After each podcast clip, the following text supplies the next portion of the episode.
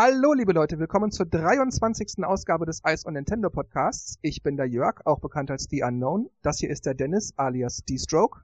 Hallihallo. Und das hier ist der Markus alias MG. Hallöle.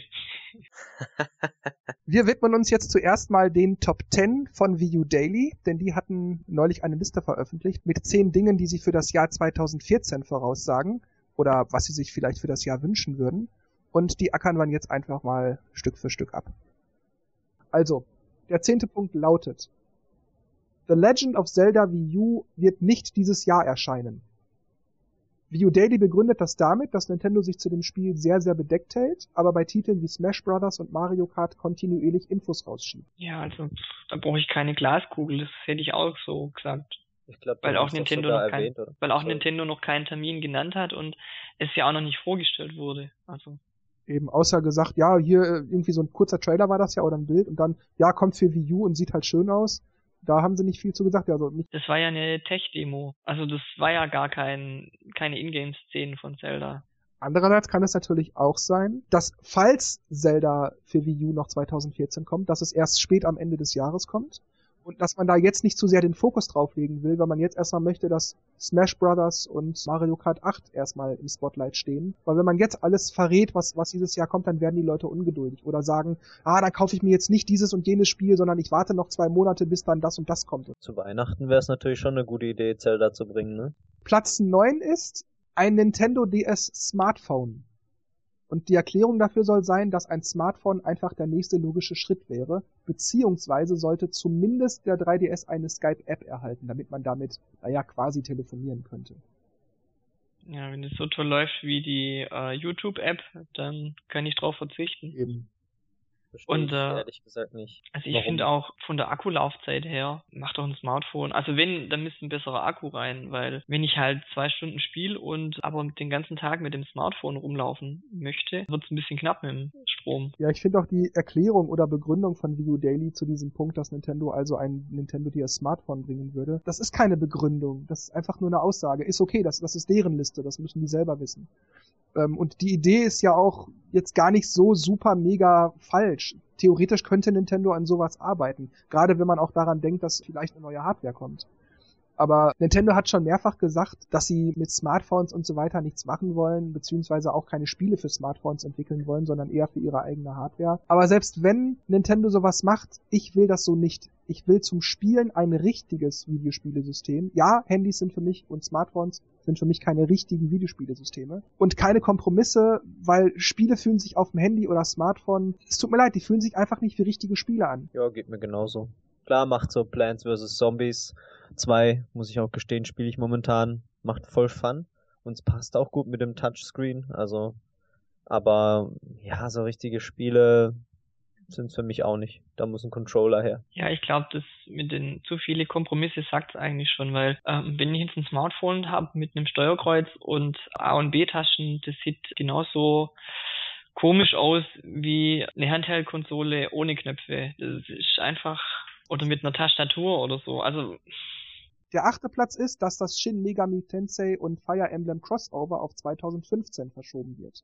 Die Begründung für den Punkt ist, da das Spotlight für 2014 auf Spielen wie Super Smash Bros. und Mario Kart 8 liegt, wäre 2015 wohl ein besseres Jahr für Shin Megami Tensei X Fire Emblem. Ja, weiß ich nicht. Also, ich meine, das Jahr hat 365 Tage und äh, die glauben echt, dass wir in all dieser Zeit nur Smash Bros. und Mario Kart zocken werden? Ich will noch andere Spiele spielen, da käme mir so ein Spiel wie, wie dieses Crossover gerade recht. Gerade für jemanden wie mich, der Smash Bros. überhaupt nicht interessant findet, und für den Fall, dass Mario Kart 8 da wieder Probleme mit dem Itemhagel hat und ich dann also auch nach kurzer Zeit das nicht mehr allzu viel spielen werde, gerade dann wäre mir so ein Spiel doch recht. Aber das macht es gerade wieder so interessant, weil heißt es dann, es wird definitiv noch mehr cooles Zeug geben, außer Mario Kart und Smash Bros., weil Nintendo ja meinte, es wird keine Durststrecken mehr geben. Oder ähm, was mein zweiter Punkt war, weiß ich nicht. Wenn es jetzt Ende Herbst wäre und, äh, und man würde jetzt sagen, okay, es kommt noch Mario Kart 8 und Smash Bros., dann würde ich verstehen, wenn man dann drauf spekulieren würde, dass dann Fire Emblem verschoben werden würde. Das Spiel kann man ja im Sommer rausbringen, kann man im Herbst rausbringen. Warum sollte man das um ein Jahr verschieben? Die Frage ist auch, was Nintendo darunter versteht. Es gibt keine Durchstrecken mehr. Wie Music Äh, Oh Gott, hör mir damit auf, wenn ich nur dran denke, dass sie das meinen könnten. Oh. Ja, zu Weihnachten wie Music, zu musizieren mit der Familie unterm Weihnachten. Ich meine, die können ja meinetwegen auch gerne wie Music auch veröffentlichen, aber das jetzt bitte nicht als, ja, was wollt ihr denn? Wie F-Zero, wie Metroid? Ihr habt doch wie Music. Das sollen die mir bloß nicht machen. Gut, vergessen wir das ganz schnell und kommen zu Punkt 7. und zwar sind Wii U Daily der Meinung, dass in 2014 ein neues Pokémon-Spiel für die Wii U kommt. Begründet wird das damit, dass ja schon Pokémon Snap und Pokémon Stadium erfolgreich waren und es darum gut möglich sei, dass ein weiteres Spin-off-Spiel dieser Art für die Wii U kommen könnte. Ähm, das ist ungefähr so, als wenn ich sagen würde, im Winter schneit es wahrscheinlich. Ja, wobei der Fokus ja schon sehr stark auf den Handhelds liegt. Deswegen bin ich gespannt, in welcher Form vor allem Pokémon mal wieder interessant auf der Wii U kommt, weil diese Ranger oder oder was war das andere noch, Poké Park, ist ja alles so so was anderes. Ja schon, aber nichtsdestotrotz sind es Pokémon-Spiele. Und wenn man Ja, jetzt ja, sagt, äh, Pokémon Stadium und Pokémon Snap, das sind auch alles Pokémon-Spiele oder Hey You Pikachu oder ja, wie du sagtest, Poképark. Das sind alles irgendwie Pokémon-Spiele. Und wenn man das also alles unter Pokémon-Spiele zusammenfasst, ja, natürlich kommt dann Pokémon-Spiel auf der Wii U. Ja, na klar. Hm. ja, also irgendein Pokémon-Spiel wird auf jeden Fall kommen, aber ich glaube weniger, dass es im Stil der, der Handheld-Teile Nee, das glaube ich auch nicht. Das hätten sie sonst schon Und- längst gemacht. Aber ähm, wenn ihr gerade das Hey You Pikachu er erwähnt habt, das könnte ich mir gut vorstellen, weil ich habe ein Mikrofon, ich habe ein Touchpad, Kamera, ich, ich hätte da alle Möglichkeiten zu interagieren und äh, vielleicht gibt's ein Remake, keine Ahnung. Hoffentlich habe ich die jetzt nicht auf Ideen gebracht. Weil ich ein kann- E-Shop. Snap funktioniert genauso gut. Also Pokémon Snap war ja auch zuletzt auf dem N64, war ja auch sehr beliebt und mit Gamepad in der Gegend rumzeigen und fotografieren würde, glaube ich, auch gut funktionieren. Ja. Und man hat ja auch schon dieses neue Pokémon-Spiel gesehen, also diese seltsamen Bilder, was ja schon so ein bisschen wie Hey You Pikachu aussah, fand ich. Nur halt in cooler Grafik. Also, cooler Grafik. Punkt 6 war, dass für 2014 ein Animal Crossing für Wii U zumindest angekündigt wird. Wii U Daily meint, dass es immerhin ja auch schon eine Animal Crossing Lobby für die Wii U gäbe. Und was würde man damit auf der Wii U wollen, wenn nicht auch ein passendes Spiel für dieselbe Hardware auf dem Weg ist? Und als ich das, als ich die Begründung las, dachte ich, die Erklärung dafür kann ich nachvollziehen, aber ja, es kann genauso gut nicht sein. macht aber Sinn und dann halt noch die Verbindung zum 3DS herstellen. Ja, ich glaube, seit dem DS gibt's doch Animal Crossing auf jeder Konsole, oder? Und es läuft auch, glaube ich, gar nicht schlecht. Also warum soll es für die Wii U nicht kommen? würde ich gar nicht mal unbedingt die Lobby, sicherlich, das kann man als Indiz nehmen, gar nicht mal jetzt groß die Lobby als Begründung nehmen, sondern einfach, ja, wie Pokémon, es wird halt kommen. Äh, Warum sollte es nicht kommen? Gerade mit Gamepad und so, da kann man ja bei diesen ganzen Frisur- und Anziehsachen und mit dem Bus dahin und dorthin fahren, da kann man doch prima die Outfits zusammenstellen oder auf dem Gamepad auf der Karte hintippen, dahin fahren oder ich will in die Stadt reisen oder so. Ich meine, klar sagen wir jetzt immer die ganze Zeit, ja, klar muss es kommen, klar muss es kommen, aber irgendwie so richtig drüber nachgedacht oder dass es irgendjemand erwähnt hat, hat's auch nicht. Ja, das mag aber vielleicht bei mir bei so Spielen wie Pokémon und Animal Crossing daran liegen, dass ich zwar nicht grundsätzlich was gegen die Spiele habe, aber dass sie, dass sie mich einfach nicht wirklich interessieren. Also die kommen halt. Ich Ja, werde auch Spiele wie Pokémon wahrscheinlich nicht anfassen, aber ein Animal Crossing werde ich sicherlich zumindest mal anspielen. Also das habe ich immer gemacht bei jedem Animal Crossing. Ich habe es zumindest mal angespielt. Aber Mhm. ich erwarte da jetzt einfach nicht viel. Und wenn, wenn, wenn das jetzt um Metroid oder F-Zero gehen würde, da würde ich definitiv sofort, ja klar, das kann kommen, weil das und das und das macht Sinn. Aber bei Animal Crossing und Pokémon, naja, pff, das wird halt kommen. Oder seht ihr, ist das bei euch beiden anders? Nee, Nee. klar, mich interessieren die Spiele auch nicht so. Ich meine, ich fand Animal Crossing damals auf dem DS habe ich glaube ich zuletzt gespielt. War eigentlich ganz witzig, sehr zeitaufreibend, aber auf den neuen habe ich es auch nicht mehr gespielt und Pokémon ja auch mal so kurz angezockt, aber mehr auch nicht. Deswegen ist es eigentlich genauso wie bei dir. Also wenn Metroid F-Zero in den Startlöchern steht oder irgendwas, oh ja, klar. Also ich bin ja eigentlich nicht so der Rennspiele-Fan, aber ein neues F-Zero wird mich auf jeden Fall neugierig machen. Punkt Nummer 5. Gamecube-Spiele finden endlich den Weg zur Wii U. Das erklärt Wii U Daily wie folgt. Nintendo könnte entweder, wie bei The Wind Waker, weiter Gamecube-Spiele aufhübschen und neu rausbringen, oder könnte ganz einfach 20 Dollar für die Gamecube Virtual Console Version verlangen. Und ich finde das, die Erklärung finde ich zum ersten Mal wirklich richtig nachvollziehbar. 20 Dollar wären mir zwar beinahe schon ein bisschen zu viel, noch okay, aber 15 Dollar wären mir lieber. Aber wünschen tue ich mir das auch, weil Nintendo ja sowieso nach Wegen suchen muss, die Wii U irgendwie attraktiv zu machen. Da wäre mal der GameCube eine sinnvolle Idee, weil das hatten wir noch gar nicht in der Virtual Console und es wurde ja auch mit dem Start der Wii U auch gemunkelt. Und wenn man jetzt daran denkt, also die Wii U attraktiv zu machen, man, man spart ja Geld, man muss ja kaum Geld dafür ausgeben. Man muss keine neuen Spiele entwickeln, sondern man rippt einfach die Discs oder nimmt den alten Quellcode und packt den irgendwie speziell zusammen und dann lädt man das auf die Server. In der Wii U steckt ja eine Wii und die Wii kann ja eigentlich GameCube-Titel abspielen. Also von daher wäre das ja technisch glaube ich, nicht so herausfordernd, das hinzukriegen. Wenn man mal bedenkt, dass Mario Sunshine kostet ja gebraucht immer noch 30 Euro, neu 60 Euro. Das kriegst du auch schon für 12, 13 Euro. Ach so, okay. Habe ich dir schon aber, mal gesagt? ja, aber nicht da, wo ich gucke. Aber ich hab recht. Du hast falsch geguckt. Ja, es wäre schon, ähm, würde die Konsole schon ein bisschen pushen. Weil der GameCube hatte, fand ich, sehr, sehr viele gute Klassiker, kann man heute sagen. Ja, du sprichst da was Interessantes an. Und zwar, wahrscheinlich machen die das wieder so, dass man das GameCube-Spiel über den Wii-Kanal starten muss, weil das im Wii-Modus ist, bla bla bla. Also ganz umständlich immer, dass man das Spiel nicht einfach direkt so startet. Und was mir auch einfiel, das ist ja bei der Virtual Console für den Wii-Shop und für den eShop ja genauso gewesen oder ist auch im Moment noch so, dass wir dann wieder so Hits wie Mario Sunshine, Paper Mario 2 und so weiter, weiß ich, vielleicht alle vier, fünf, sechs Monate kriegen und ansonsten immer nur so 0815 Prütt, um halt irgendwie die Lücken zu füllen. Mhm. Also ich sehe das so ein bisschen mit einem lachenden Auge und einem, naja, ich sag mal, mit einem kleinen weinenden Auge. Also ich glaube, dass, dass wir uns mit dem Gamecube nicht so zumüllen kann wie mit, mit dem NES, wo wirklich jetzt schon das tausendste Mal äh, Super Mario kommt und jetzt auch wieder Downloads der Woche, Mario Brothers. Also es sind schon gute Titel, ja, aber es ist halt immer wieder dasselbe Zeug und echt, wenn sie das mit dem Gamecube machen würden, das wäre mal eine, wieder ein Schritt nach vorne, weil es halt neu wäre. Aber noch kurz zu dem, was Markus gerade sagte, dass sie uns beim Gamecube ja nicht so zumüllen könnten weil die Spiele halt ja noch nie separat veröffentlicht wurden nach dem Original-Release. Das ist richtig, die Spiele würden dann für die Virtual Console das erste Mal veröffentlicht werden. Aber das hieße nicht, dass man uns nicht trotzdem mit langweiligen Gamecube-Spielen über Wasser halten könnte, bis dann nach vier, fünf Monaten endlich mal wieder ein Lichtblick erscheint, der auf dem Gamecube großartig war.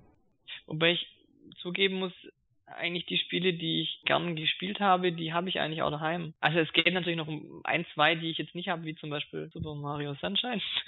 aber äh, wo mich auch noch interessieren würden, aber ich würde mir wahrscheinlich sowieso kaum was runterladen dann. Ja, man Blöd, ja. es auf zwei Jahre so ein bisschen verteilen und vielleicht ist ja doch was Interessantes dabei und dann hauen sie mal einen 20% Nachlass drauf und dann ist es wieder interessant oder irgendeine Mario Party 4, 5, 6 oder keine Ahnung. Und dann wird's, glaube ich, schon wieder interessanter, aber. Ich verlange ja auch gar nicht, dass die jetzt jede Woche da einen Topknaller rausballern. Das geht ja auch gar nicht. Da bist du ja nach einem halben Jahr mit allem fertig. Dann kannst du ja nichts mehr nachlegen, was gut wäre. So wenigstens alle zwei Monate. Äh, es gibt ja nicht nur gute Spiele von Nintendo. Da gibt's ja auch noch Konami, Capcom, äh, Squaresoft, Ubisoft und wie die alle heißen. Die haben auch alle mindestens ein, zwei gute Spiele für den GameCube gebracht. Mindestens. Da will ich gar nichts sagen. Aber wie ich Nintendo einschätze, ihrer Veröffentlichungspolitik für die bisherigen Virtual Console Titel, da rechne ich damit, dass wir heute Mario Sunshine kriegen und in einem Dreivierteljahr Paper Mario 2 und dazwischen liegt nichts. Da liegt nur Langeweile und Spiele, die sowieso keiner möchte. Das fand ich ja jetzt eigentlich schon unverständlich, was 2013 im, im E-Shop alles kam. Also da kamen ja 90 Prozent nur Grütze und ähm, hardwaremäßig Spiele kamen ja auch nicht raus bis jetzt gegen Ende des Jahres. Da hätte ja Nintendo diese Zeit nutzen können, wo wirklich nicht viel da war. Da im im E-Shop Titel zu veröffentlichen, die, die wirklich äh, Top-Titel sind. Richtig. Und vielleicht noch nicht so oft da waren. Da hätte ich auch wirklich nichts dagegen gehabt, wenn sie so eine Verlegenheitsgeste gemacht hätten wie tut uns ja leid, wir wissen, da es kommt gerade nicht so viel, aber hey, wer Lust hat, kann ja zum Beispiel Mario Sunshine laden. Jetzt für nur 15 Dollar runterladbar oder so. Das wäre toll gewesen. Da hätte ich mich auch nicht wirklich beschwert. Hätte ich natürlich gesagt, klar, Nintendo könnte ein bisschen Gas geben, aber naja, ich habe immerhin Mario Sunshine für einen günstigen Preis. Hätte ich mir wirklich, das wäre in Ordnung gewesen. Vor allem kann man auch coole Kombinationen rausbringen. Interessant wäre halt, ähm, wenn sie solche Bonussachen machen, wie jetzt Eternal Darkness, wenn Nintendo ein neues bringt, dass man dann irgendwie den GameCube-Titel als Download anbietet oder wenn sie ein neues F-Zero für die Wii U bringen, dass man dann F-Zero GX als GameCube-Download anbietet, dass man dann so, ah, spielt mal den alten und dann in einem Monat oder ein paar Wochen kriegt ihr den neuen oder irgendwie so, keine Ahnung.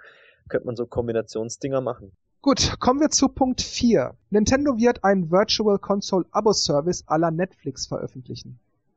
View Daily räumt da zwar ein, dass diese Annahme ein bisschen weit hergeholt ist, findet aber auch, dass eine solche Liste, also so eine Top 10 Liste, ohne so einen Punkt irgendwie nicht wirklich auskommt. Und naja, da haben sie nicht ganz unrecht. ähm, jedenfalls, Vio Daily stellt sich das so vor. Man zahlt für den eShop eine monatliche Gebühr, statt für jedes Spiel immer einen separaten Preis. Man könnte zum Beispiel 7,99 Dollar im Monat bezahlen und dann immer drei Spiele gleichzeitig haben, die man spielt. Und wenn man ein anderes Spiel möchte, muss man eins der drei Spiele sozusagen zurückgeben und dann kriegt man halt das nächste Spiel. Und wenn man dann aber sagt, das Spiel gefällt mir, das möchte ich kaufen, könnte man beispielsweise noch einen Rabatt, weil man ja schon diese Grundgebühr von 7 Euro, äh, 7,99 Dollar hätte, bekommt man noch einen Rabatt eingeräumt. Und ähm, das wäre ein guter Weg, Virtual Console Spiele attraktiv zu machen. Also wenn ich sehe, was da alles im E-Shop drin ist, würde ich da eigentlich jetzt keine 8 Euro zahlen wollen im Monat. Weil, also ich, ich lade mir nicht mal Demo-Versionen mehr runter und wenn ich schon und habe ich schon gemacht und dann nach drei Wochen umgespielt wieder gelöscht, weil ich Platz brauchte. Aber äh, ich kann es mir vorstellen, dass man sowas einführen könnte, aber dann muss auf jeden Fall das Line-Up besser sein. Ja, geht mir genauso. Ich glaube nicht, dass es so viel Sinn macht. Also ich finde die Idee interessant.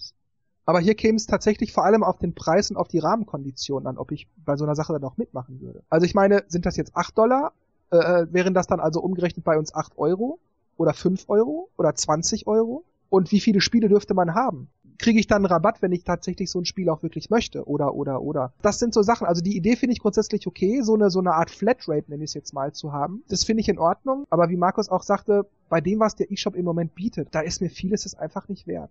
Ich würde zum Beispiel bei The Wonderful 101 mal richtig reinschnuppern und nicht nur die Demo mal so ankratzen. Das ist richtig. Da, da würde ich bei so, ich bei so einer Sache gerne mitmachen.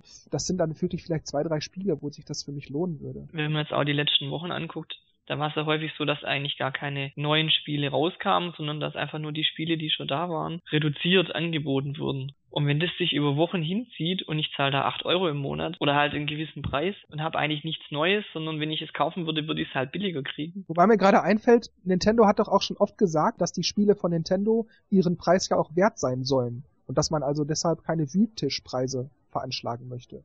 Wenn man das also so sieht, dann fällt die Idee eigentlich sowieso wieder flach, weil das, das, wäre definitiv ein sehr günstiger Preis. Selbst wenn es 20 Euro wären oder 30 Euro, das wäre einfach super, super günstig. Und ich glaube nicht, dass Nintendo sowas macht, dann nehmen die lieber weiterhin für jedes Spiel 40, 50 Euro. Und ich, ich glaube auch, dass die Gefahr besteht bei einer Flatrate, dass du vielleicht nicht mehr intensiv spielst, sondern eher konsumierst. Vielleicht klingt das jetzt blöd, weil eigentlich will ja jede Firma Geld verdienen, aber ich glaube, Nintendo möchte auch, dass man mit den Spielen sich auseinandersetzt und auch Spaß dran hat und nicht durch die Flatrate dann äh, ein Spiel nach dem anderen durchrennt. Also man sieht es ja oft bei Kindern, die zu viel Spielzeug haben. Die haben gar keine Lust, irgendwas zu spielen. Okay, dann widmen wir uns Punkt 3.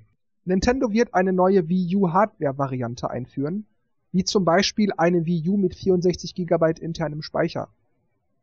Das begründet Wii U Daily damit, dass die Wii U für die Käufer attraktiver sein sollte, abseits von Bundeln. Ja, also ich finde, das kann sein und kann auch nicht sein. Meiner Meinung nach sollte Nintendo da lieber das Image der Konsole auf Vordermann bringen, als die Hardware-Varianten rauszuknallen. Ob das jetzt neue Farben sind, mehr interner Speicher oder ein Bundle, wo gleich eine USB-Festplatte dabei ist oder irgendwas. Wenn die Konsole nicht interessant ist, ja, dann ist sie nicht interessant. Also, und warum ist sie nicht interessant? Weil es keine Spiele gibt die wiederum selber interessant sind. Also ich kaufe mir auch kein, kein Ferrari mit tausend genialen Spielereien, wenn das Ding einfach immer nur in der Garage steht, aber wahnsinnig viel Geld kosten soll. Ich finde es sowieso immer schwierig, wenn man verschiedene Varianten anbietet, weil das kann den, den Kunde auch verwirren. Bei sowas wäre es okay, wobei ich nicht glaube, dass da manche überhaupt Beachtung drauf geben. Also ob da jetzt 32 oder 64 drin ist, wenn sie die Konsole haben wollen, kaufen sie die. Und klar, wenn es beide Varianten gibt, dann nimmt man natürlich die größere. Ja, das ist auch genau mein Argument, was ich, was ich gerade meinte. Die sollen lieber dafür sorgen, dass das Image der Konsole super ist, damit die Leute die Hardware überhaupt wollen. Es, es geht ja nicht darum, kaufe ich mir jetzt die Konsole, da ist mir zu wenig interner Speicher drin, sondern nee, ich will die Konsole einfach nicht haben. Punkt. Ja, und so 64 Gigabyte fände ich dann fast auch noch zu wenig. Es gibt ja viele Spiele, ja, die 8 oder 12 Gigabyte brauchen, das wäre auch ratzfatz wieder voll. Ja gut, ähm, so eine Update-Variante hat man immer bei den Handhelds auch gekriegt. Ja, aber das sind wenigstens richtige Updates. Du hast ein besseres ja. Gefühl, das ist leichter, der Akku hält länger und all solche Sachen. Könnte man auch noch mit reinpacken. Ja gut, einen besseren Akku fürs Gamepad. Oder dass das Gamepad sich ein bisschen bequemer anfühlt, leichter ist oder so, okay, aber ob das die Konsole attraktiver macht? Gute Frage. Und wenn man halt die Hardware-Specs verbessert, dann gehen dann wieder die alten Spiele nicht und so. Ist auch wieder Blödsinn. Also du kannst höchstens Kleinigkeiten an der Wii U verbessern, wie eben mehr Speicher oder leichteres Gamepad oder kleineres Gamepad oder größeres oder irgendwas. Finde ich zumindest. Jetzt so schnell auch wieder einen rauszubringen, hm. wäre auch irgendwie Blödsinn. Aber da kommt dann wieder so diese Frage mit dem Pokémon-Gerücht, ne? Also irgendwie ist es alles so ein bisschen verwoben. Kommen wir mal zum zweiten Punkt. Und zwar sind Wii U Daily der Meinung, dass Miyamoto sein neues Projekt enthüllen würde. Die Begründung ist, dass Miyamoto ja immer nur von einem Projekt sprach, aber nie Details preisgegeben hat. Und jetzt, in 2014, sei es eben einfach an der Zeit dafür, die Katze aus dem Sack zu lassen. Ja, ich, das ist eigentlich das, worauf ich auch die ganze Zeit warte. Die Ankündigung auf das neue Franchise und was Miyamoto da Neues im Petto hat. Also mich interessiert es natürlich schon brennend, was es ist und so, aber dass es kommen wird, ist klar. Mir sind da eigentlich nur zwei Wörter eingefallen. Schön und nett. Ja. Also, Ja, äh, ja, du hast im Grunde das, was ich denke, eigentlich auf den Punkt gebracht. Dann kommen wir mal zu Punkt 1. Satoru Iwata wird seinen Posten als CEO auf Nintendo abgeben. Wii U Daily meint, auch wenn DS, Wii und 3DS Verkaufsschlager waren, könnten GameCube und jetzt die Wii U bei den Investoren dafür sorgen, dass sie eine Ablösung verlangen könnten, weil Iwatas Ruf als CEO wohl Schaden genommen haben könnte und die Investoren einfach keine Lust mehr auf Please Understand haben könnten. ich verstehe den Sinn nicht ganz. Dann kommt der Nächste, der sagt, please understand. Ja, aber der könnte das ja dann nach deren Ansicht besser machen, als Iwata das gemacht hat mit der Wii U, dass die Konsole einfach oder überhaupt Nintendo allgemein erfolgreicher ist. Ja, ich wäre auch stinksauer, aber Ich glaube, das Problem ist, dass jetzt halt das mit der Wii U nicht so gezündet hat. Die Frage ist halt, ob man es jetzt das Problem bei Iwata suchen muss und dann sagen muss, so wie es halt bei der Bundesliga auch ist. Oh, Verein spielt Kacke, Trainer feuern. Wo? Das machen sie ja immer. Hm, Ja, ich finde halt auch, als Investor hast du ja die letzten Jahre bei Nintendo ja eigentlich, würde ich jetzt mal sagen, gute Gewinne eingezogen. Jetzt läuft halt mal nicht so gut, zwei Jahre. Muss man dann gleich einen Wechsel anfordern. Ich finde, auf der anderen Seite, nehmen wir mal an, es gibt einen Wechsel, nächstes Jahr läuft es immer noch schlecht, man wechselt dann wieder aus und äh, habe ich jedes, jedes Jahr einen neuen Geschäftsführer, der mir sagt, please understand, macht das Ganze auch nicht besser. Hoffen wir mal, dass die Investoren also nicht der Idee von View Daily folgen, sondern dass sie so gut Menschen sind wie du. Aber ich habe im Grunde dieselbe Meinung wie du, ja klar. Der hat auch gute Sachen gemacht und es läuft halt mal schlecht und das muss man bei allem Geld auch ein bisschen verkraften können. Ja, sehe ich auch so. Weißt vielleicht bringt es auch jetzt nur Unruhe rein, wenn jetzt ein Wechsel wäre und dann ist es für die Belegschaft nicht so gut. Ich wäre gern mal einen Tag angestellt in deinem Betrieb, Markus. wenn ich einen hätte. In dem Betrieb, in dem du auch angestellt bist, sagen wir es so. Ach, du hast dich auf den Daumen gehauen. Oh, Moment, ich gebe dir eine Gehaltserhöhung. genau. Weil so gesehen, vielleicht sind sie wirklich halt unzufrieden und sagen halt, okay, da muss jetzt jemand anders her und ja, Ja, wobei in der letzten Direct hat er nicht erwähnt, please understand. Vielleicht ist jetzt auch die Dürrezeit vorbei. Ja, wofür soll er sich entschuldigen? Tut uns leid, dass wir in den letzten drei Monaten so viele gute Spiele rausgebracht haben. Und andererseits, ob sich die Wii U wirklich besser verkauft hat jetzt in den letzten drei, vier Wochen, das wissen wir jetzt noch nicht. Das werden wir vielleicht auch erst in ein, zwei Monaten erfahren. Gut, ja, man kann natürlich wieder sagen, beim 3DS, der lief ja am Anfang auch nicht so gut, aber die Wii U ist ja jetzt schon über ein Jahr alt. Gut, also wir wissen es nicht, wir glauben es nicht, es könnte sein, aber wir halten es für unwahrscheinlich. Ist das so richtig? Ja. ja. Also ich wäre überrascht. Na gut, dann kommen wir jetzt zu einer anderen Form von Liste. Und zwar hat vor einigen Tagen ein anonymer Third-Party-Entwickler darüber berichtet, wie für ihn die Arbeit mit der Wii U war, als damals die Wii U vor und während des Launches noch in Besprechung war und verschiedene Details zu klären und natürlich auch das eigene Spiel für die Wii U in der Entwicklung war. Ich empfehle den Artikel zu lesen, der ist auf eurogamer.net zu finden. Und wer sich aber die Suche etwas leichter machen will, kann auch einfach auf unserer Webseite iceonnintendo.de sich die News vom 12. Januar 2014 um 7.59 Uhr raussuchen. Jedenfalls, also in dem Artikel kommt die Wii U und teilweise auch Nintendo nicht immer unbedingt vorteilhaft weg. Und weil der Artikel so wahnsinnig lang ist, kann ich den unmöglich direkt vortragen. Deshalb hier nur einige kurze Auszüge, die ich immer Stück für Stück vorlese. Dann reden wir ein bisschen drüber und dann nehme ich den nächsten Punkt. Der erste Auszug ist dann über die erste Präsentation der Wii U über die Third Parties noch lange vor dem Launch. Nintendo wollte eine Konsole, die dieselbe Größe hatte wie die Wii und die nicht sehr laut sein sollte, damit Mama es nicht stört, wenn sie im Wohnzimmer herumstünde. Ein Nintendo-Repräsentant erklärte, geringe Leistungsaufnahme sei eines der Hauptziele des Konsolendesigns und dass andere CPU-Features die Gesamtperformance eher beeinflussen als die reine nackte Leistung nach Zahlen. Was ich da zum Beispiel sehr interessant finde, ist, dass also da offenbar von Nintendo direkt auch gesagt wurde, dass die reine Leistung nicht wichtig ist, Hauptsache das Ding ist leise. Das heißt, man hat also ganz bewusst auch schon den Third Parties damals direkt gesagt, da ist nichts dran zu rütteln, Leistung ist nicht das oberste Ziel, die Konsole soll einfach handlich, leise, familientauglich sein und nicht unbedingt für die Core-Gamer gedacht. Das war die erste Aussage, weil später hieß es ja eigentlich, die Wii U wäre für die Hardcore-Zocker. Tja, das weiß ich nicht. Zumindest ist das jetzt das, was ich aufgrund des Artikels wiedergeben kann. Stimmt, aber was du sagst, ja. Später haben sie dann gesagt, ja gut, die Wii war jetzt mehr so Familiensachen und Core-Gamer kriegen jetzt mit der Wii U endlich auch wieder mehr Zuwendung. Ja klar, schön hat Nintendo das sich gedacht. Leise und für, fürs Wohnzimmer, dass Mama nicht stört, ist ja alles schön und gut. Ich muss auch sagen, im Vergleich zu den neuen Konsolen läuft die Wii U bis auf ein, zwei Freezes zumindest am Anfang ohne weitere technische Schäden. Aber ja, gut. Wenig Leistung zu bringen, haben wir ja schon mal gesagt, ist jetzt nicht wirklich sehr sinnvoll für die Zukunft. Gut, dann den nächsten Punkt, der eigentlich auch ein bisschen was mit der eben genannten Gesamtperformance zu tun hat. Und zwar schrieb er dann darüber, wie schwierig Ports auf die Wii U seien. Soweit es CPU-Optimierung anbelangt, ja, wir mussten einige Features streichen, weil die CPU einfach nicht stark genug ist. So wie wir anfangs annahmen, ein Spiel mit HD-Details zum Laufen zu kriegen, bringt es die CPU unter großen Stress und wir konnten nicht so viel machen, wie wir es gern wollten. Deshalb einige Features zu streichen war leicht, aber es beeinflusste das Spiel als Gesamtes. Der für die PowerPC-CPUs von Xbox 360 und PlayStation 3 optimierte Code war nicht immer optimal für die CPU der Wii U. Der Chip hat zwar einige interessante Features, die die CPU hier und da sehr gut aussehen lässt, aber aus diesen konnten wir nicht immer einen Vorteil herausholen.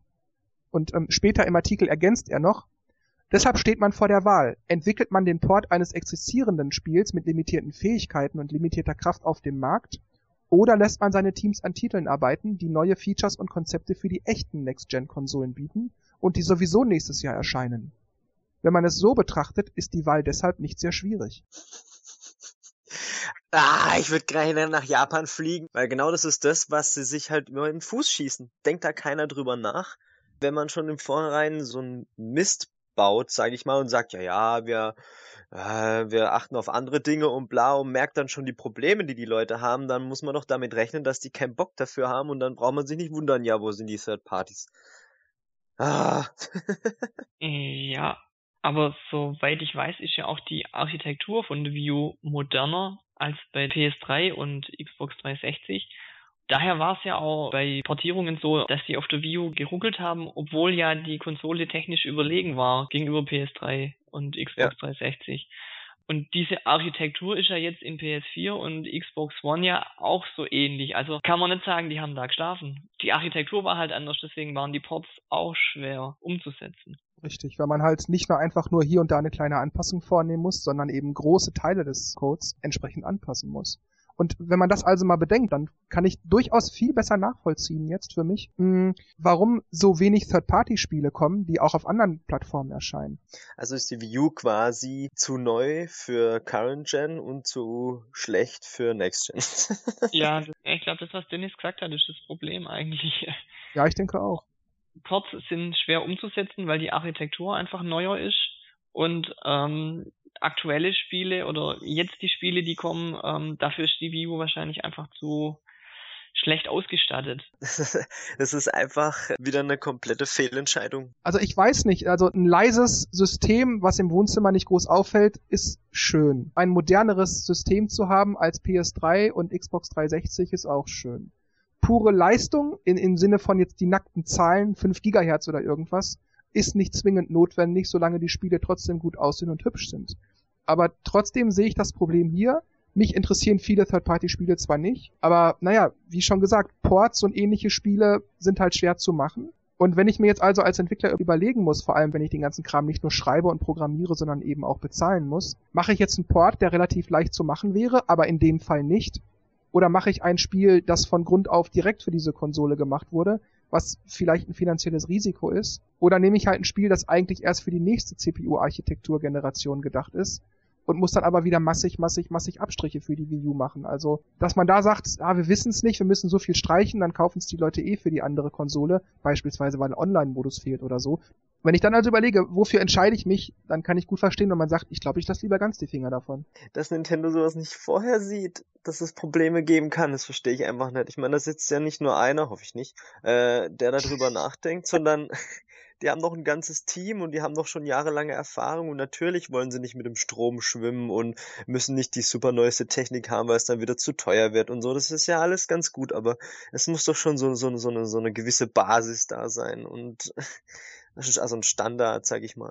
Tja, schwierig. Ich weigere mich irgendwie direkt zu sagen, Nintendo hat selbst Schuld, die sind doof oder die haben eine totale Fehlentscheidung getroffen, aber sagen wir mal, ich kann jetzt aufgrund des Artikels zumindest, ich setze jetzt einfach mal voraus, dass das stimmt, was da steht, kann ich aufgrund des Artikels also wirklich nachvollziehen, warum manche Third Parties sich da so schwer tun. Ja. Zumal ja auch dazu kommt, Nintendo hat es werbetechnisch damals und auch heute immer noch nicht geschafft, die Wii U so interessant zu machen, dass also, ja, wie man auf Englisch sagt, eine große Install-Base vorhanden ist. Also viele Leute haben die Konsole. Mhm. Da sieht man dann natürlich auch, ja, wir haben da ungefähr vier, fünf Millionen, was weiß ich, was an Weihnachten passierte, verkauft die Wii Us weltweit und davon kaufen die meisten sowieso nur Mario-Spiele. Machen wir das oder machen wir das nicht? Dann gehen wir lieber zu den anderen, da werden die Spiele wahrscheinlich gekauft und wir haben weniger Aufwand. Also ich kann das schon eher nachvollziehen. Na gut, dann kommen wir zum nächsten Part und zwar über die Arbeit mit dem Debugger während der Spieleentwicklung. Für die Leute, die das nicht wissen, was das ist, ein Debugger ist sozusagen ein Hilfswerkzeug, das dabei hilft, Fehler im Spiel auszumerzen, Problemquellen zu finden oder zu erkennen, warum das Spiel immer an der und der Stelle abstürzt oder ähnliches. Also, wenn man am Morgen an einer Datei 10 Veränderungen vornimmt, kann es sein, dass man über 50 Minuten warten muss, bis der Linker dann fertig ist. Das ist eine Menge vergeudete Zeit. Ich bin ein erfahrener Entwickler und habe schon viele Debugger verwendet, aber dieser überraschte sogar mich. Das Interface ist klobig, sehr langsam anzuwenden und wenn man den Fehler machte, in den Code hineinzuklicken, konnte es eine Minute oder mehr dauern, bis der Debugger dann endlich bereit war und alles erfasst hatte und man weiterarbeiten konnte. Um es jetzt kurz reinzuschmeißen, weil ich meine, ich habe nämlich heute Morgen noch was gelesen und hier ist meine Bestätigung. Und zwar ähm, Renegade Kit, also die Entwickler. Da wurde nämlich der Co-Founder Juice Watsham gefragt, äh, ob sie Probleme haben oder für die View zu entwickeln, weil eben der anonyme Developer, so wie wir es jetzt gerade eben besprechen, den Text da rausgehauen hat und er meinte, uh, I'm not a programmer, but from what I gather, the Wii U is not more difficult to develop for than other platforms. Also er sagt für das Gegenteil. So, nö, die haben keine Probleme damit. Shinen haben ja auch nicht wirklich Probleme damit gehabt. Dazu muss man aber dazu sagen, dass Shinen und Renegade Kit bis jetzt zumindest Nintendo-Only-Entwickler sind, die also nicht diese Multiplattform-Geschichten haben. Also es mag sein, dass man für diese Systeme wahrscheinlich genauso leicht oder schwer entwickelt, aber wenn ich jetzt so einen Multiplattform-Titel habe wie Call of Duty, Assassin's Creed, FIFA und so weiter und mich dann entscheiden muss, bringe ich das auch für Wii U oder entwickle ich ein einzelnes Spiel nur für Wii U alleine, dann, naja, ist es halt ein bisschen komplizierter. Das kann natürlich sein, ja. Ja, wissen tun wir es nicht. Aber gut, dass du das gesagt hast. Interessant, das zumindest mal in dem Punkt eine Gegendarstellung zu haben. Gut, der nächste Punkt betrifft die Kommunikation mit den Entwicklern bei Nintendo. Und da schrieb der, wir hatten ein Problem, das die Dokumentation nicht lösen konnte. Also fragten wir unser zuständiges Nintendo Support Team. Die wussten die Antwort nicht, also schrieben sie zurück, dass sie die Entwickler in Japan fragen würden. Also warteten wir auf Antwort. Wir warteten und warteten. Nach ungefähr einer Woche hörten wir endlich was vom Support Team und die melden uns die Antwort aus Japan. Ein paar knappe Sätze in sehr gebrochenem Englisch, was unsere Fragen aber leider nicht wirklich beantwortete. Also fragten wir genauer nach, was eine weitere Woche dauerte. Als wir dann fragten, warum das immer so lange dauere, ob die Entwickler in Japan vielleicht sehr beschäftigt seien, erklärte uns das Support-Team, nein, es dauere halt, bis die Fragen abgeschickt, übersetzt und dann den Entwicklern übergeben werden könne. Und dann deren Antwort auf Englisch zurück zu übersetzen und zurückzuschicken. Mit den unterschiedlichen Zeitzonen und dem Verzug der Übersetzung brauche das eine Woche. Wenigstens kriegen sie eine Antwort. Hm, gut. Dann kommen wir zum Nintendo Network, auf das er auch noch eingeht. In der Anfangszeit wohlgemerkt. Nach dem Telefonat mit Nintendo war mein einziger Gedanke, dass sie mit dem Network zu kämpfen haben. Sehr zu kämpfen. Weil es wohl komplizierter als erwartet gewesen sei. Sie versuchten mit den rivalisierenden Systemen aufzuschließen, konnten es aber wohl nicht, weil ihnen die jahrelange Erfahrung dafür fehlte. Als dann der Launchtag kam, war es klar. Nintendo war spät dran. Sehr spät dran. Mit dem Network-System. Um es nutzen zu können, musste man einen großen Patch laden, der fehlende Komponenten hinzufügte, ohne die ein guter Teil der Online-Parts diverser Launch-Titel nicht wirklich nutzbar gewesen wäre. Klingt eigentlich sehr plausibel. Wenn man dann mal so Titel wie Sniper Elite nimmt und da fehlt dann zum Beispiel der Online-Modus, sagen wir mal, ich, ich, ich, ich tue mich leichter damit, Verständnis dafür aufzubringen. Wenn ich es noch richtig weiß, haben auch andere Entwickler gesagt, dass auch Infos gefehlt haben, was diesen Online-Modus, also oder was dieses Online-Konzept betrifft. Deswegen mussten sie das manchmal ausstreichen. Ja, das schrieb der auch in dem Artikel. Ich betone nochmal, das sind ja alles immer nur kurze Auszüge. Der Artikel ist sehr und lang und ziemlich umfangreich und teils sehr detailliert. Da geht ja auch ein, dass sie also teilweise Code für die Konsole, für die Wii U so ins Blaue schreiben mussten und dann einfach hoffen, dass das, was sie da machen, schon funktionieren wird. Die einfach nicht wirklich viel greifbare Dinge hatten. Auch gerade Miiverse-Anbindung, die ging ja eigentlich nur äh, von Nintendo aus. Alle anderen hatten einfach die Infos nicht. Die Gut, dann komme ich zum letzten Auszug zu diesem Punkt. Und der betrifft seine Gesamteinschätzung während der Entwicklung des damaligen Titels für die Wii U. Die Unterstützung für Technik und Features seitens Nintendo für Third-Party-Studios lässt zu wünschen übrig. Bei uns herrschte intern das Gefühl, dass man als Third-Party-Entwickler zu großen Teilen ignoriert wird, da wir zu ihrem Profit nur oberflächlich beitragen. Nintendo eigene Titel sind ertragreich für Nintendo und Third-Party-Spiele erweitern halt ein bisschen den Spielekatalog. Ja, gut, ich meine, klar, dass die Third Parties den Horizont erweitern oder halt den, den, den, den Spielerepertoire erweitern, aber die Nintendo eigenen Titel sind natürlich die Zugpferde, deswegen kauft man sich ja die Nintendo Konsolen. Nein, ich denke, was er meinte war, dass Nintendo so denkt. Unsere Spiele lohnen sich für uns, eure Spiele lohnen sich für uns nicht so sehr. Also, naja, seht, wie ihr klarkommt. So interpretiere ich, was er schreibt. Andererseits hörte man doch auch häufig von Entwicklern, die schrieben, Nintendo hat uns sehr geholfen, wenn wir Fragen hatten, haben die sich Zeit genommen, die sind zu uns rübergekommen, genau. haben uns das erklärt, also hm. Ja gut, aber man darf nicht vergessen, der hat seine Erfahrung von vor über einem Jahr geschildert. Aber dennoch interessant, ja. Hm. Ich kann mir auch vorstellen, dass äh, Nintendo mit seinen Kapazitäten vielleicht auch einfach am Ende war und nicht jeden Entwickler so unterstützen konnte, wie sie es halt bei manchen gemacht haben. Wäre auch möglich, ja. Könnte sein. Tja, wir wissen es nicht. Gut, dann gebe ich die Moderation jetzt an den Dennis ab. Der hatte sich gerade noch was Schönes rausgesucht und möchte das jetzt besprechen. Deshalb ordne ich mich jetzt unter und Dennis, du bist dran. Nie nieder versort. Ähm, ja, die Kollegen von Nintendo Live haben nämlich ein Feature veröffentlicht und zwar Nintendo Games We'd Love to See in 2014. Also Nintendo-Spiele, die wir gerne in diesem Jahr 2014 sehen wollen. Natürlich auch mit Voting etc. Aber ich ähm, fand die Liste eigentlich sehr interessant, weil da sicherlich auch was für uns alle dabei ist. Und deswegen die Liste ist natürlich frei von denen gewählt. Vielleicht hätten wir eine andere, ich weiß es nicht. Aber wir können ja mal so ein bisschen über die Titel sprechen, ob wir die auch wollen. ähm, also zum ersten haben sie hier Metroid Prime 4 für die U. Immer her damit. Ja, also ich bin nicht super, super scharf auf den Titel, aber ich fand die ersten drei Teile gut und ja, also ich hätte nichts gegen den vierten Teil. Ich bin nicht scharf drauf, aber wenn er kommt, würde ich ihn spielen. Markus? Ja, äh, ja. hm. Interessiert haben mich die ersten drei Teile zwar schon, aber ich habe sie nicht, noch nicht gespielt. Von daher, wenn da jetzt ein Nachfolger kommt, habe ich zumindest nichts dagegen, weil das ja eine sehr große Marke ist ja, sag es mal so, ich würde es mir auf jeden Fall mal angucken. Also der erste war cool und neu. Das war mal so dieser Sprung in die 3D-Welt, war ja sehr ungewöhnlich und hat auch super funktioniert. Den Zweier, den fand ich hackig schwer und sehr verwirrend, aber auch cool. Und der dritte war ganz anders und überraschend. Wo du das gerade mit dem zweiten sagst, da fiel mir schlagartig ein, der hatte doch Multiplayer. Und da fiel mir ein, wenn der vierte Teil kommen könnte, könnten sie da definitiv oder sollten sie vor allem definitiv auch einen Online-Multiplayer machen. Aber Nintendo, ich betone es jetzt ein für alle Mal, nicht statt Offline-Multiplayer, sondern ergänzend zum Offline-Multiplayer. Und vielleicht eine Demo vorne draus schießen, dass ich es mir auch mal angucken kann. Die du dann sowieso wieder nicht spielst und einfach ungespielt Ja, ich lade nur runter und lass dann liegen. Genau. Ja, so, ähm, wie hieß der andere Teil? Metroid, ähm, wo dann wieder Other 2D M. war? Genau, Other M. Da war ja schon so mehr Anime-Style und dann wieder 2D, war auch cool, aber so einen richtigen 3D-Shooter wieder. Und wie du schon sagst, mit Online-Multiplayer und Integration vom Gamepad irgendwas, boah, immer her damit.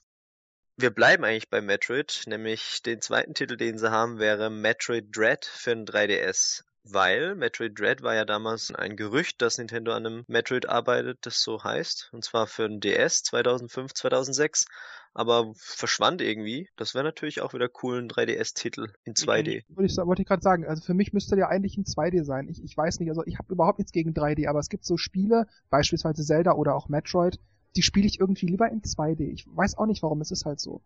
Und ich finde irgendwie auf dem Handheld, auch wenn der 3DS sicherlich dazu fähig wäre, das mit 3D zu machen, aber ich finde für ein Handheld passt 2D irgendwie besser. Ja, vor allem äh, Metroid Hunters, Prime Hunters, das war schon ein bisschen Krampf mit dem DS und mit dem Stift und so und oh, oh ja, oh Gott. Es war, war, zwar ganz lustig und online haben wir es glaube ich auch gespielt, aber es war schon so, oh, mit dem Nachschieben und es war schon ein bisschen komisch und irgendwann tat dann die Hand weh.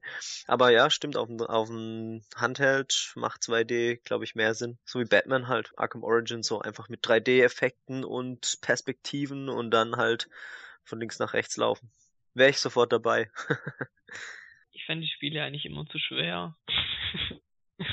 ja, leicht sind sie nicht, das stimmt. Ja, stimmt. Wobei es geht eigentlich. Also ich würde sagen, der relative Schwierigkeitsgrad in Bezug auf Kämpfe gegen normale und Bossgegner, der ist, ich sag mal, gehoben bisschen, wenn auch nicht unbedingt als schwierig zu bezeichnen, aber ich würde sagen, ein bisschen, manchmal ein bisschen an den Nerven zehren, ist halt dieses Gesuche nach den Items. Nach den Wegen, wie komme ich da hin oder da ist jetzt Lava, wie komme ich da rein? Ich brauche dafür wahrscheinlich einen Anzug. Da muss man also ewig suchen, bis man irgendwas gefunden hat, womit man durch die Lava kommt. Das ist so das, was ich als schwierig bezeichnen würde. Okay, nächster Titel, auch wieder was für uns, Jörg. Und zwar wäre das F-Zero AGX, nennen sie es. Und zwar für den 3DS. Ja. Weil weil äh, die Arcade Edition, also die AX, gab's ja nicht bei uns. Deswegen ist da so die Idee, AX und GX zu verbinden und auf dem 3DS zu bringen. Hm. Also zuerst mal wäre es auf jeden Fall super, wenn überhaupt ein F-Zero kommt in, in naher Zukunft. Absolut. Aber ich würde mich wahrscheinlich viel mehr darüber freuen, wenn es für die U rauskäme, weil mich das interessieren wird, und da sind wir beim nächsten Titel. F-Zero UX nennen sie es ah, für den okay. Wii U eShop. Witzigerweise eShop. Warum, müsste ich nochmal kurz nachforschen. Aber ja, für die Wii U wäre es natürlich nochmal ein Tick cooler. Ja. ja, also yep. ich, ich, ich, muss auch sagen, ich, ich würde mich schon auf einen 3DS-Titel natürlich wahnsinnig freuen. Auch wenn es nur so eine Art, wie du es gerade so ungefähr formuliert hast, so eine Art Mischmasch aus AX und GX wäre. Wäre mir völlig egal, wenn es nur so eine Art Portierung ist für den 3DS. Aber ja, wenn ich allerdings die Wahl habe, oder, oder mich entscheiden muss, ob ich das eine oder das andere haben möchte, dann wäre ich natürlich auch lieber für einen Wii U-Titel, ja. Okay, dann kommen wir zum nächsten. Natürlich darf Mario nicht fehlen und sie erwähnen Super Mario Galaxy HD Collection für den Wii U eShop. Quasi dann eins und zwei. Also ich mache ja kein Geheimnis draus. Ich habe es auch damals in meiner Rezi geschrieben. Für mich ist Super Mario Galaxy 2 das beste Super Mario Jump'n'Run. Im Moment zumindest. Wer weiß, was die Zukunft bringt. Und ich hätte mhm. nichts dagegen, den zweiten Teil, der ja wohl dann auch Teil der Collection wäre, nochmal in hübscherer Grafik auf der Wii U zu spielen. Wobei ich sagen muss, ich würde die Collection, wenn sie halt käme, würde ich sie gerne spielen, aber mir wäre dann tatsächlich, wie wir es in der letzten Ausgabe auch schon hatten, ein Super Mario Sunshine 2 wirklich lieber. Das liegt ein mhm. bisschen weiter zurück und ich fand den ersten Teil so super. Ein zweiter Teil wäre mir dann lieber oder meinetwegen so eine Art Remake vom ersten Teil. Das wäre auch noch okay, aber Galaxy 2 ist super, würde ich gerne nochmal spielen. Ja, mh, mm, sieht natürlich toll aus in HD. Wird mich wahrscheinlich auch reizen, das dann nochmal zu spielen, aber ich hab's ja eigentlich schon daheim liegen, also die Wii-Version und äh Ja, oder die könnten ja auch Teil 1 und Teil 2 sozusagen zu einem verklumpen und dann die Level vom ersten Teil halt mit den Features sozusagen, wie es dann ja im zweiten Teil teilweise neu gab. Yoshi zum Beispiel, die könnte man natürlich sozusagen upgraden. Das wäre natürlich nochmal ein extra Bonus. Das wäre dann quasi so ein HD-Remake wie bei Wind Waker, dass man ein paar Features verbessert, verändert. Ja, also keine Collection, sondern ein Mashup, wenn man so will. Das wäre natürlich auch eine interessante Idee, ja. Okay, ähm, nächster Titel wäre Kid Icarus Fallen für Wii U. Da sprechen sie natürlich an, dass äh, Masahiro Sakurai zu viel zu tun hat und sowieso meinte, dass es sein letztes wäre, aber vielleicht baut sich ja nochmal irgendwie ein Team zusammen und man kann natürlich gut Gamepad, Remote Nunchuck Steuerung im Vergleich zum 3DS verwenden. Die sagen auch hier darker Storyline, also irgendwie eine dunklere Geschichte und mit Humor und mit beiden Charakteren bringen könnte. Also ich wäre da auch dabei. Yep ja, nachdem es ja 20 Jahre, glaube ich, gedauert hat, bis ein Nachfolger kam. Ich fände es eigentlich schade, wenn man diese Serie schon wieder begraben würde. Also würde da gerne noch mehr sehen davon. Bei mir hält sich das in Grenzen. Also ich fand die ersten beiden Teile für NES und Game Boy damals nett. Ich habe die zu ihrer Zeit damals auch alle beide auch ein, zwei Mal durchgespielt, aber ich weiß nicht, also ich fand die Titel da nicht so überragend, dass ich jetzt da unbedingt eine Fortsetzung oder ein Remake oder irgendwas haben hätte wollen. Ja, die alten haben mir auch nicht gefallen. Also das war mit dem Hochhüpfen und so, das war irgendwie bisschen strange, aber die Aufmachung von äh, Uprising fand ich sehr geil. Ja, das wäre jetzt das nächste. Also ich Uprising kam dann ja dann auch und ähm, ja, mich stört gar nicht, dass das Spiel grundsätzlich anders gemacht ist als die beiden Vorgänger, sondern einfach die Gesamtwirkung hat mich halt nicht nicht gereizt. Hm. Also weiß nicht, hat mich hat mich eben nicht begeistert. Also wenn's kommt, ja, ich gönn's den anderen, die sich's wünschen, aber mir ist es egal. Wenn's kommt, dann kommt's halt, aber ich werde es auf jeden Fall ja nicht kaufen. Reizt mich nicht. Next. The Legend of Zelda Majora's Mask 3D für den 3DS. Würde wahrscheinlich Sinn machen, wenn man schon äh, Ocarina of Time hat und Majora's Mask ja so oft gewollt und auch irgendwann als mal erwähnt wurde, dass man sich überlegt, es zu veröffentlichen. Hätte ich schon Interesse dran von 3DS. Ich glaube, ich würde es mir dann vielleicht sogar holen. Ja, ich glaube, ich habe es auch nur einmal durchgespielt und ich fand es irgendwie so, es hat mich irgendwie so verwirrt, das Spiel. Weil irgendwie Ocarina of Time war für mich Zelda und Majora's Mask war so Ocarina of Time 1.5 oder so, weil es irgendwie so doch irgendwie so ähnlich war aber doch anders, aber dieses Zeitding und es war dunkler, irgendwie hat es mich da wieder fasziniert, aber es war dann irgendwie so diese Zeitruhe. Es, es, war irgendwie komisch, aber doch faszinierend. Ich muss auch sagen, dass Majora's Mask, ähnlich wie bei Dennis, mich ein bisschen mehr fasziniert hat als Ocarina of Time, weil es eben ein bisschen dunkler wirkte. Aber genau wie Ocarina of Time hat es mich trotzdem nicht wirklich gereizt. Es ist, weiß ich nicht, ich war nach Ocarina of Time so enttäuscht und ich habe, als ich Majora's Mask angespielt habe, so die ersten 20, 30 Minuten irgendwie, wenn es halt kommt, ich gönn's allen, die sich's wünschen, aber ne, ich passe da ich es nur einmal gespielt habe und auch als ich im Ocarina of Time für ein 3DS geholt habe, habe ich es auch nochmal komplett durchgespielt. Würde ich es mir wahrscheinlich holen und es einfach nochmal durchspielen, mhm. weil ich habe weniger Erinnerungen an Majora's Mask als an Ocarina of Time. Da du das gerade gesagt hast, Jörg, 20, 30 Minuten spielen, da hätte ich, glaube ich, bis jetzt äh, jeden Zelda-Teil in die Ecke geschmissen, wenn ich da aufgehört hätte. ist schon richtig, aber wie gesagt, also ich habe Ocarina of Time eine kleine Weile gespielt und das hat mich einfach nicht gepackt. Ich habe auch meiner Mutter ab und zu zugeguckt wie die es gespielt hat und es hat mich einfach nichts gereizt. Also nee. Und als ich dann bei Majora's Mask dann gesehen habe, sehr, sehr ähnlich in der Struktur und so weiter, ich kann es ja nicht ändern. Es, es, es hat mich halt nicht gepackt. So dieses kam kein Interesse auf. Okay, nächster Titel wäre Mario and Luigi's Mansion für Wii U. okay, eine lustige Mischung. Kann man auch wieder Coop-Aspekt äh, mit reinbringen. Ich glaube, ich, da wäre ich auch dabei.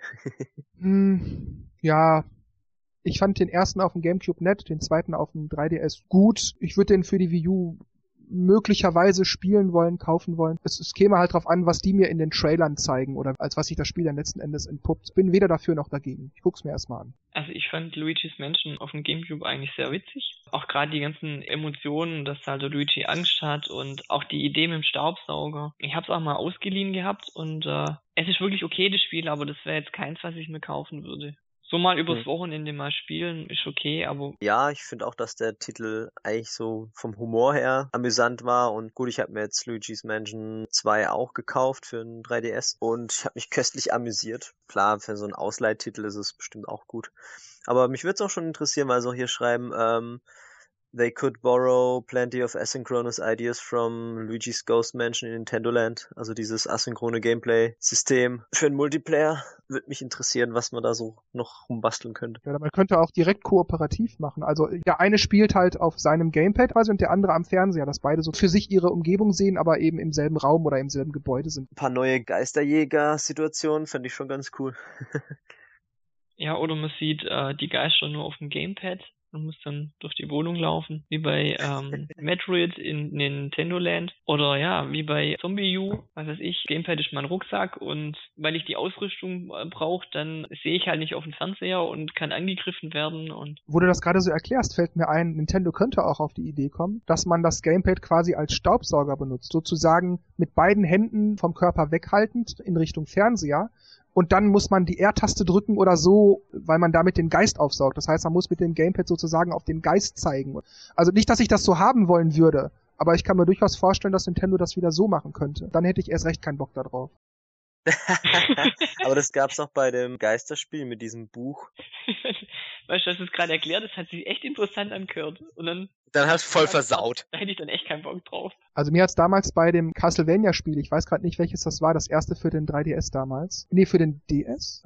Ich weiß gerade nicht, also das erste für den DS damals, da musste man vor oder nach einem Endboss immer so ein Siegel, so ein Pentagramm-Siegel mäßig irgendwie, musste man da so auf, Mal. auf dem Touchpad malen, genau, auf diesem Touchscreen.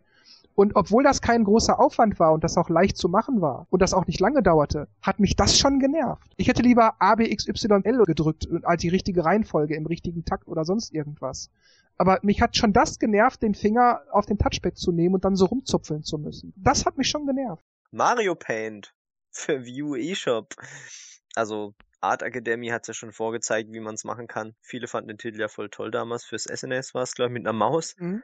Und naja, ob das jetzt so cool ist, unbedingt ein Must-Have-Titel für die Wii U, weiß ich nicht. Vielleicht irgendwie ein bisschen noch erweitern, weil ja Mario Party auf dem Super Nintendo ja in sich geschlossen war. Ich konnte ja zwar Trickfilme machen, Musik machen und Bilder malen, aber das war dann halt ja nur auf dem Spiel drauf, vom Modul und man konnte nicht viel damit anfangen. Also das, was Markus gerade sagte, dass er das gerne erweitert hätte, ich denke, das ist wahrscheinlich auch bei denen gemeint, weil das sonst hätten die wahrscheinlich einfach nur geschrieben, wir möchten gern das alte Mario Paint in, als Virtual Console Download haben. Und ja, wie Dennis sagte, das mit Art Academy, ja, das ist, das haben sie damit vorgemacht, aber andererseits wäre das dann nicht einfach nur so eine Art Art Academy im Mario-Style? Also ich hätte nichts dagegen, wenn Mario Paint nochmal käme. Verbessert in HD, im Mario Look and Feel, das wäre okay aber dann müsste, um nochmal auf das zurückzukommen, was Markus gerade sagte, dass es nur immer auf dem Modul war, dann müssten sie auch dafür sorgen, dass man die Videos zum Beispiel oder Musiksachen als MP3, Wave, MP4 oder irgendwas auf SD-Karte extrahieren kann, dass man halt das auch am PC weitergeben kann oder am Mac oder im Miiverse posten und dann wird das automatisch auf YouTube hochgeladen oder ich weiß es nicht, was sowas in der Art. Das würde ich gut finden, weil ich für mich finde es halt irgendwie stinklangweilig, einfach nur so, ja, so vor meiner Glotze so langweilig rumzuzeichnen und dann habe ich das nur so für mich. Man kann es zwar Miiverse posten oder so, aber ja, viel mehr ist auch nicht machbar. Ja, okay. Ich denke, viel mehr gibt es auch nicht zu sagen. Interessanter vielleicht nächster Titel Animal Crossing City Life für Wii U. Da haben wir ja eh schon drüber diskutiert, dass da wahrscheinlich was kommen wird und macht auch Sinn. Ja, es wird sehr wahrscheinlich kommen, ob dieses Jahr oder nächstes Jahr, weiß ich nicht, aber es wird wohl sehr wahrscheinlich kommen. Mir egal. Ich meine, für die Plattform Wii U passt es ja wunderbar mit dem ganzen Community-Konzept. Ja, so als Social Network-Spiel, so nenne ich es jetzt mal. Mhm. Sicherlich eine tolle Sache, aber das ist so eine Art Spiel auch vom Look and Feel. Nicht weil es kindlich ist, sondern einfach die Wirkung als solche. Es juckt mich nicht. Überhaupt nicht. Also mir ist sowas so zeitintensiv, weil da muss ich ja mhm. jeden Tag reingucken und da gibt's ja spezielle Feiertage, wo man was kriegt und das ist wie, ähm, wie andere Spiele auf sozialen Plattformen, die sind einfach zu zeitintensiv und daher ist mein Interesse da auch nicht so hoch, aber ich denke auch, dass es kommen wird. Ja, nächster Titel. Mal schauen, was Jörg davon hält. SNES Remix für den Wii U eShop. NES Remix haben wir ja schon gehört, dass es mehr oder weniger gut ist. Und aber SNES, die Titel wurden noch nicht so wirklich ausgeschlachtet. Das wäre vielleicht auch mal interessant, was sie da draus machen, wenn Nintendo da was mit ihren Highscore-Listen oder noch irgendwas interessanter macht. Ich sag's nochmal für den Fall, dass einige das schon aus einem anderen Podcast gehört haben. Ich versuch's kurz zu halten, die Wiederholung, um das jetzt besser erklären zu können. Ich fand NES Remix per se gar nicht so schlecht. Mich hat nur genervt, wie die Highscores miteinander verglichen werden. Also über dieses Miiverse posten und man sieht immer nur eine Zeit, man hat keine Highscores-Tabellen und so weiter. Und was mich auch genervt hat, war viele Spiele, die in NES Remix nochmal verwurstet wurden, die haben mich einfach nicht gejuckt. Balloon Fight und so weiter. Also wenn die das jetzt aber bei SNES Remix besser macht, bessere Highscore-Vergleiche, Online-Boards, die Spiele sind per se auch alle interessanter, die da reinkommen, dann habe ich nichts dagegen. Die nennen ja auch Super Mario World, Super Metroid, Super Mario Kart, Donkey Kong Country und Legend of Zelda Link to the Past. Ja gut, das ist das, was die Kollegen von Nintendo Live möchten. Ich auch, ja sicher. Yeah. aber was Nintendo ja, dann am Ende daraus macht, das ist dann natürlich die eine Sache. Also ich bin nicht per se gegen das Spiel, es kommt nur nur darauf an, wie sehr sie es gegenüber NES Remix verbessern, sagen wir es mal so. So kann man es, glaube ich, am besten ausdrücken. Kommt da immer drauf an, also die Spiele, die du gerade aufzählt hast, die sind ja gut, aber das NES Remix bestand ja daraus, dass man immer kleine Aufgaben erledigen musste, um Punkte zu sammeln und wenn die sich dann ähneln in SNES Remix oder ja, wenn die Ideen vielleicht auch gar nicht so rosig sind, dann bringt mir der beste Spieltitel nicht. Ja. Jetzt wird's noch spannender. Und zwar das, der nächste Titel wäre Rosalinas Observatory für den 3DS eShop. Die begründen es damit, dass ja Rosalina immer mehr integriert wird. Jetzt bei Mario Kart und Smash Brothers und bei Galaxy hat sie ihren Auftritt das erste Mal gehabt. Und ich weiß nicht, die umschreiben das als so ein Download-Titel mit Sterne-Gucker-Funktion. Keine Ahnung. Augmented Reality, dass man durch ein Teleskop guckt und also so eine Art Face Raiders damals, dieser Launch-Titel, der direkt beim 3DS dabei war, sowas in der Art. Dass man es als die Sterne angucken kann, ich weiß es nicht. Ehrlich gesagt, das finde ich eine interessante Sache. Das heißt, wenn ich mir überlege, ich starte das Spiel und ähm, durch diese Augmented Reality-Geschichte befinde ich mich sozusagen nicht in meinem Zimmer, sondern in einem Sternenobservatorium und kann dann den großen Wagen sehen oder kann an den Jupiter ranzoomen. Es gibt ja auch im, für Android Google, oh, wie heißt es, Google Sky, glaube ich. Da kann man dann auch, je nachdem, wie man sich hinstellt, per GPS auch die Sternbilder sehen. Hier schreiben sie, how about a puzzle title which uses the 3DS console's augmented reality capabilities to simulate looking through a telescope, gazing at the real night sky in some activities.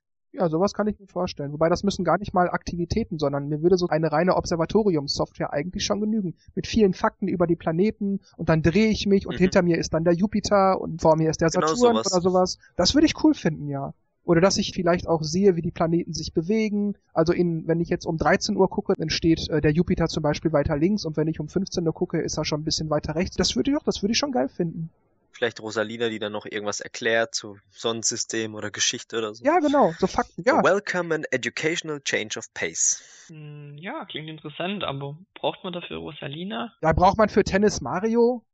Nein, aber also weil die, die begründen das ja damit, dass äh, Rosalina immer mehr integriert wird, aber von Toadette und von Birdo und von Waluigi gibt's ja auch keine eigenen Spiele. Also aber es ist halt das Sternenthema von Galaxy, ja. deswegen will man sie halt dafür verwenden. Wenn du einfach nur sowas machen würdest, Nintendos Reiseführer für den 3DS durch die Galaxis, das klingt halt blöd. Wenn du halt sagst, hier, Rosalina führt euch durch die Galaxie und zeigt euch alles, ähm, naja, das klingt natürlich interessanter. Rosalina kennt man. Du glaubst gar nicht, wie viele Barbie-Spiele gekauft werden, einfach nur weil Barbie zu sehen ist. Ja, also von der Idee her klingt schon gut, ja. Okay, wir haben noch drei Titel. Und zwar einer, der natürlich auch auf meiner Personal Favorite Liste steht, wäre Star Fox Battle for Conaria für Wii U oder 3DS eShop. Warum eShop? Egal, aber her damit, ich will nur einen Star Fox. Ja, ja, ja, Flug-Action. Multiplayer. ja, das ist, die, das ist die Sache. Ich mochte auch auf dem PC so Spiele wie Wing Commander nicht. Oder sagen wir mal, sie haben mir nicht sehr gefallen. Oder auch diese Star Wars Spiele. Es, es ist einfach nicht die Art Spiel, die ich gerne spiele. Wenn es kommt, okay. Ich würde mich auch für die Fans freuen, dass sie wieder ein klassischeres Star Fox Spiel bekämen. Nicht, oh ja. nicht nur ein Remake. Für mich persönlich ist es mir egal. Ich habe den Titel für den 3DS habe ich nochmal verschlungen. Musste sein. Und man wusste genau, wo man hinfliegen muss, wo die Tricks sind und ah. das ist einfach wieder so Nostalgie pur gewesen, aber ich will einfach ein neues mit, am besten für die Wii U, für den 3DS will ich es nicht unbedingt, aber Wii U muss her. Also ich fand auf dem N64 dieser Battle-Modus von Lilith Wars, fand ich eigentlich ganz cool. Ja, war ein bisschen beschränkt und ich habe auch damals so oft versucht, diesen Code wahrzumachen, dass man das U-Boot im Multiplayer spielen konnte, aber das war glaube ich nur ein Fake. Zumindest ging es bisher nicht, weil das wäre auch cool gewesen, so Unterwasserschlacht. Aber es war halt schon sehr mh, hm, einfach gestrickt, sage ich mal. Ja, es gab halt, du konntest ja entweder ganz normal schießen, da hast du ja Ziele mhm. müssen, oder du hast diese Bomben da gehabt, die sind genau zielgesteuert, genau. wie ein roter Panzer ja. zum anderen geflogen. Ja, das sind alles so Titel, die sind schon so lange überfällig. F-Zero und Star Fox und Metroid auch schon wieder. Das ist alles so die Franchises, die man auch mag und auch wieder gern was davon sehen würde. Und auch die Wii U wieder pushen würden. Ja, und das Coole war ja auch, wenn einer hinter dir war, konntest du ein Ausweichmanöver machen. Ja, ja. Dass du dann plötzlich hinter dem warst und dann konntest du gleich wieder abschießen und der wusste gar nicht, von woher kommt jetzt her und wenn sie da noch ein bisschen mehr Finessen reinbauen würden, und witzig fand ich auch, dass man als Bodentruppe halt laufen konnte und so auf der Pyramide stand, einfach so nach oben geschossen und hat geguckt, wo die vorbeifliegen. Das war schon witzig. Okay, das wusste ich gar nicht. Ich bin immer nur mit, mit dem Raumkleider geflogen. Was mir da gerade spontan einfällt, Dennis ist in seiner Euphorie wahrscheinlich so umnebelt, dass er es gar nicht selber merkt. Aber Nintendo Multiplayer Online ja, schon. Das muss man immer wieder reinschmeißen, wenn auch nur optional, aber hallo, jetzt haben sie schon dieses ganze Network, also müssen sie es auch nutzen, oder? Und nicht nur einfach Miiverse posten. Ach. Ja, das ist nett, aber das ist eher so Nebensache. Ja, nächster Titel. Fire Emblem Anthology für 3DS Wii U. Ich find's komisch, dass ich die anderen beiden Fire Emblem Titel gar nicht gespielt habe oder mir geholt habe, aber von, an sich, vom Konzept her, fand ich schon immer ganz cool, weil es mich schon so ein bisschen an Advance Wars erinnert. Apropos Advance Wars, Nintendo. Okay, ähm, ich glaube, ich fände interessant, vor allem für die Wii U. Ja, super, also ich bin dafür, ja. Ich kann mit der Serie gar nichts anfangen. Also ich, ich ich kenne den Titel auch nur von Smash Bros. kenne den Titel okay. vorher noch nicht. Na, du bist ja ein schöner Nintendo-Fan. Hier steht, the previous five entries have all remained Japan only. Ja, also so gut. viel von Fire Emblem haben wir gar nicht gekriegt, ne? Hm. Ja, deswegen kann ich das wahrscheinlich auch nicht Paper Mario ist der Schluss. Genau. Und zwar Paper Mario Origami für den Wii U eShop. Wenn das der Origami ist, dadurch, dass es eben in der dritten Dimension stattfindet, wahrscheinlich eher ein dreidimensionales Spiel. Und Paper Mario ist für mich eigentlich zweidimensional. Also was ich da cool finden würde, bei Paper Mario Sticker Star muss man ja Sticker sammeln. Und wenn der Titel jetzt Origami heißen würde, wäre es ja cool, wenn man da Origami-Faltfiguren mit Anleitung sammeln könnte. Und dann kann man dann danach halt gucken, wie wurde es gebastelt und kann es dann nachmachen. Das fände ich cool. Die haben auch hier Challenges not with stickers, but by crafting origami on the gamepad screen. While the main game would be structured and help gamers along as they master touchscreen crafting. It would be like a puzzle game when forming shapes. So wie die das da schreiben, wie gerade schon mit Castlevania angedeutet, würde mir voll auf den Sack gehen.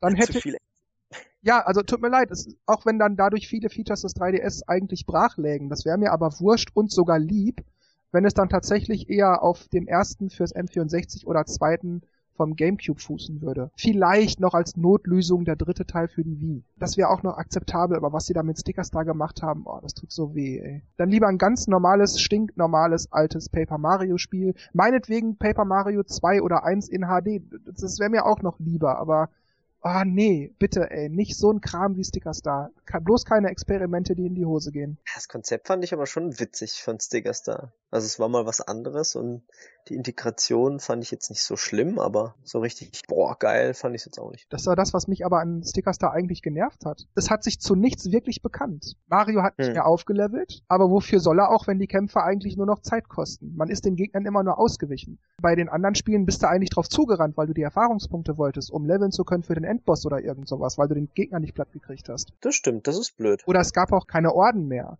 Das fand ich auch alles irgendwie doof. Nicht, dass alles immer gleich bleiben muss und sich nichts verändern oder hinzukommen oder wegfallen darf. Aber wenn sich das dann alles, was dann dafür dazukommt, zum Negativen verändert und das, was man so gemocht hat, weg ist, nee, also wirklich, Sticker Star war so nichts Ganzes und nichts Halbes. Es war so ein bisschen Jump'n'Run, es war so ein bisschen RPG, aber nicht so wirklich. Und das hat mich einfach, nee.